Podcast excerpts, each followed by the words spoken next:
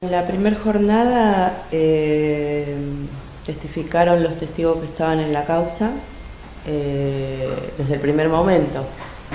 Eh, y hubo tres testigos de ahí del barrio donde pasó esto que escucharon los disparos, que salieron en ese momento por ese lugar, que los vieron a los chicos tirados en ningún momento estos testigos vieron armas, en ningún momento escucharon detonaciones distintas.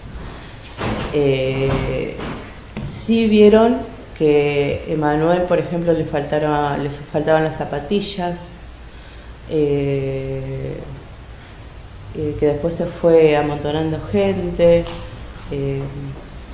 bueno, hasta ahí estábamos más o menos de acuerdo, ¿no? Porque eh, fue lo que sucedió.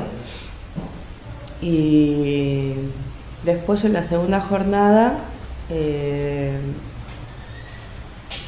testificaron los testigos de, la defensa, eh, donde hubo un médico legista, si no estoy equivocada, que dio a entender que Carlitos muere eh, por una infección en el hospital. Eh, yo no soy médica, pero entendí eso. Y cuando yo llego al hospital esa noche, que a mí me fueron a avisar más o menos como a las 9 de la noche. La noche del 17. Sí. 17 de marzo del año 2013. Sí.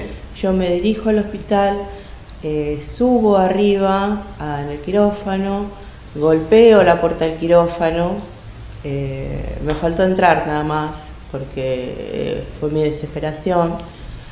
Sale el cirujano con el barbijo y eh, le digo quién era, me dice, está recién operado, lo dejamos con una ventanita, como le dicen ellos, porque tenemos que volver a operar, llegó casi desangrado y no, no sabemos si se va a salvar. Eh, el disparo que tenía era mortal, no, no, no había solución. ¿El disparo en dónde lo tenía? Eh, lo tenía en la parte de, de atrás. ¿De atrás? Sí, eh, le afectó el pulmón, los intestinos. Bien, ¿Emanuel a dónde tenía el disparo? también más o menos similar a Carlitos, pero pasó así, recto. Pero los dos impactos por la espalda. Sí. Ambos. Sí, sí, sí.